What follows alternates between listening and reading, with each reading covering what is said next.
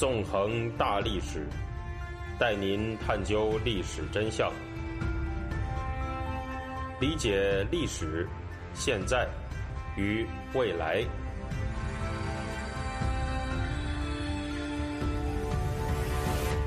大家好，欢迎大家收听《纵横大历史》，我是主持人孙成，我们又见面了。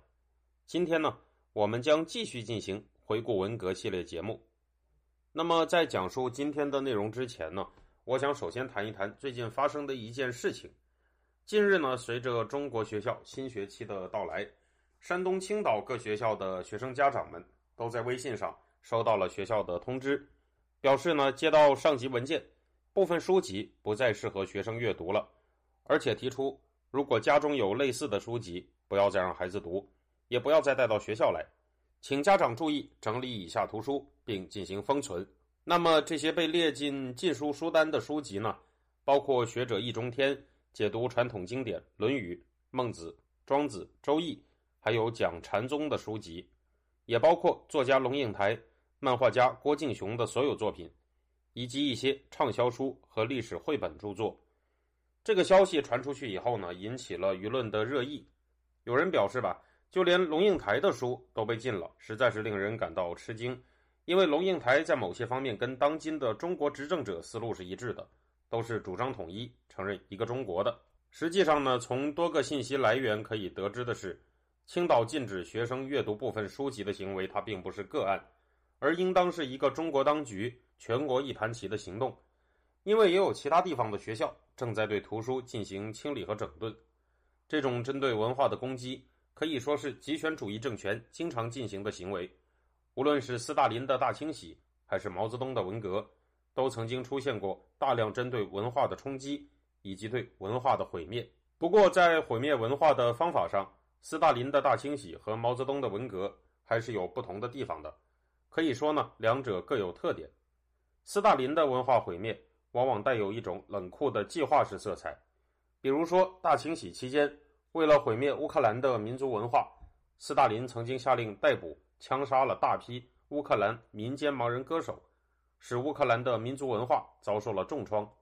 到了1940年代，由于乌克兰民间盲人歌手几乎被灭绝了，他们身上所承载的文化也就消失了。但是在对文化进行冲击的时候，毛泽东的文革所采用的方法往往却会更加戏剧性，也会时常显得更加极端。比如说，在对书籍的查禁方面，文革时期可谓是登峰造极，尤其是以1966到1968年的两年文革时期最为激烈。当时呢，一切和文革意识形态相悖的文艺作品都遭到了彻底的批判和封杀。文革时期，中国的整个出版业万马齐喑，除了马克思、恩格斯、列宁、斯大林的经典著作，以及毛泽东著作、鲁迅著作、样板戏图书。个别政治文学作品、政治读物和部分通俗科技书籍出版以外，其他图书的出版呢，可谓是寥寥无几。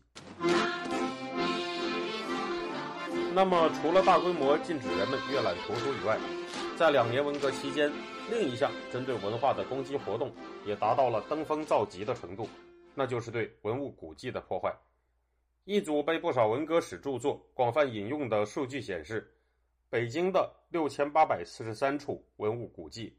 居然有四千九百二十二处被以文革的名义毁掉，其中绝大部分呢都毁于一九六六年八月到九月之间癫狂的恐怖的红八月。由于人们对于北京文物的毁灭情形，那已经是论述的太多了，我在这一讲里面呢就不打算更多的去谈了。在这里呢，我想谈一处被人们关注的较少的文物毁灭事件。那就是一九六六年八月二十五日，广州十世圣心大教堂的毁灭。广州十世圣心大教堂呢，位于广州的伊德路，本来是清朝两广总督署。第二次鸦片战争以后，经过法国皇帝拿破仑三世专门拨款，教堂在一八六三年在总督署的废墟上奠基。当时教廷任命的两广教区宗座牧监明继章。专门从罗马、耶路撒冷各运来泥土一斤，在教堂的东西墙角分别刻下了“耶路撒冷一八六三”“罗马一八六三”的字样。一八八八年，教堂竣工，它坐北朝南，高三层，五十八点五米，占地六千多平米，平面呈十字形，装饰着美轮美奂的彩色玻璃。教堂底层开有三个尖拱券门，二楼当中有个精美的圆形玫瑰窗，三楼则耸立着庄严的尖顶八角形钟楼，里面有四口从法国运来的大铜钟。特别值得一提的是，教堂建造工程是由广东本土的工匠蔡孝指挥完成的。蔡孝啊，从二十多岁起就投入了工程，一直到五十多岁才完工，为之可以说是倾尽了半生心血。经过他的提议。教堂楼顶的出水口采用了粤式的狮子造型，大门上呢也刻上了本土风格的木雕。这座融合了粤式建筑和西式建筑特色的教堂，可以说是世界建筑史上的奇迹。它不但是东亚大陆最早的哥特式教堂，也是全球四座全石结构哥特式教堂之一。要知道，另外三座可是大名鼎鼎的巴黎圣母院、西敏寺和科隆大教堂。一九六六年八月二十五日，一切都毁灭了。根据一位学者的记载，当时的情形是：红卫兵把从教堂里搜出来的书籍、衣物、宗教器皿和画册堆放在教堂前的空地上，放火焚烧。在教堂哥特式建筑的巨大窗口上，原装的拿破仑时代的彩色玻璃被砸得稀烂，碎片散落一地。唱诗台上的脚风琴也被大卸八块。红卫兵们把神职人员押到空地上斗争，逼他们跪在烧书和物资的火堆前。焚烧后的纸灰漫天飞舞，直冲云霄。大破坏过去后，精美的教堂被变成了垃圾站，直到1979年才重新开放。时世圣心大教堂并不是当时广州唯一被毁的文物古迹，那时候的广州城陷入了一片癫狂的红色浪潮当中。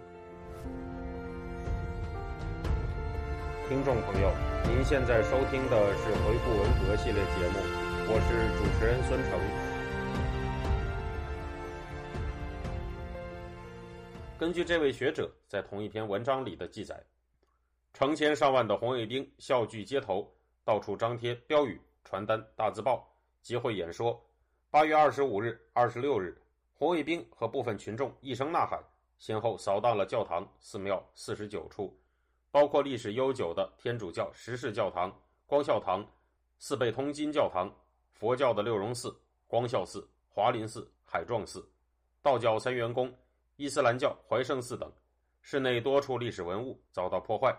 海幢寺的四大金刚被毁坏，华林寺的五百罗汉被捣碎，伊斯兰教的先贤古墓被铲了一半，全市的封建迷信场所统统销声匿迹，各种神品付之一炬。宗教活动全部停止，神职人员也不能避过尘世的浊浪，一时间揪斗的揪斗，关押的关押，还俗的还俗，落得个二分尘土一分流水的收场。以上两段引文所描述的，正是处在恐怖的红八月的癫狂之州的广州的情形。在由中共官二代们控制的老红卫兵主导的恐怖的红八月里，上述的癫狂景象不仅仅只发生在北京和广州。也发生在被文革狂潮席卷的每一个地方。尽管不少文革通史作品在描述这段历史的时候会把重点放在北京，但实际上，这样的文革记忆就存在于许许多多普通人各自的家乡、各自生活的地方，等待着各位听众去寻找还有发掘。实际上，就算在一些小型城镇，这类大规模破坏活动也进行的一点都不含糊。一位在文革时居住在一座小镇上的历史记录者，记载了当时他看到的癫狂景象。他在一篇文章里面这样说道：“我所居住小镇的南头有一座保存了几百年的石牌坊，据说是小镇赵姓所立，称为赵家牌坊。牌坊上雕有各种小动物和各种花卉草木，还有栩栩如生的人物图像。两边蹲着两尊石狮子。从枣阳到我住的小镇。”要经过这座牌坊，人们看到这牌坊，立刻会感到小镇的古朴、深沉和厚重。有天早上还没起床，突然听到哨子声，还有许多人整齐的号子声，赶紧起床看个究竟。原来是扒这座牌坊，说它是封资修，用绳子绑在上面的石头上，众人在指挥下用力拉绳子。一会儿的功夫，这座矗立了几百年、凝聚了丰富文化内涵的牌坊就销声匿迹了。扒了牌坊还嫌不过瘾，这帮人就又敲着锣鼓家什，扒每家每户的屋脊。那时候的房子多是解放前修建的，都带有清朝建筑的风格，屋脊上雕着动物图案，比如龙头、虎头、狮头等。龙头或者狮头伸得又高又远，配上彩色的描绘，活灵活现的，很是漂亮。这些人就爬到房顶上，把屋脊上的龙头、凤头、虎头统统敲下来，扔在地上，留下的是残缺难看的龙身、凤身和虎身。以上呢，就是他文章里的部分内容。实际上，在这一类行动里面，还有一项非常引人注目的行为，是对书籍的大规模焚毁。这篇文章的作者这样写道：首先是收书、烧书。学校和生产大队都召开大会，要收藏的所谓古书都上交，过期不交后果自负。于是呢，许多人就把自己祖传下来的书，或者是辛辛苦苦购买、收集的书拿出来上交了，生怕交晚了被找麻烦。当时我们还很小，也知道不上交所带来的后果的严重性，也把自己那几本心爱的连环画上交了。当然，也有一些胆子大的人冒着风险保存了一些旧书。一次，在开完全校师生大会后，这些上交的书籍和学校保存的所谓“封资修”的图书都拿出来堆放在操场上。主持大会的造反派指着这堆书说：“今天我们要告别一个旧时代，让这些封资修的东西统统见阎王去。”毛主席教导我们：“不破不立，破字当头，立也就在其中了。”今后我们只读毛主席的书，用毛泽东思想武装头脑。以毛泽东思想统帅灵魂，让毛泽东思想占领思想文化阵地。言毕，他就往书堆里泼上事先准备好的煤油，然后点燃。这堆书燃起的熊熊大火持续了两三小时，书随着缕缕青烟和袅袅飘飞的灰片，永远告别了这个荒唐的时代。以上呢，就是他文章的另一段引文。我们姑且先不论这位作者很可能在行文当中有意无意的错置了焚书行动的实行者，因为进行这种行动的人更有可能是主导恐怖的红八月的老红卫兵们，也就是在文革里面被人看成是保皇派的人。不过这里面的细节描述却足以使人身临其境，体会到那种癫狂的景象。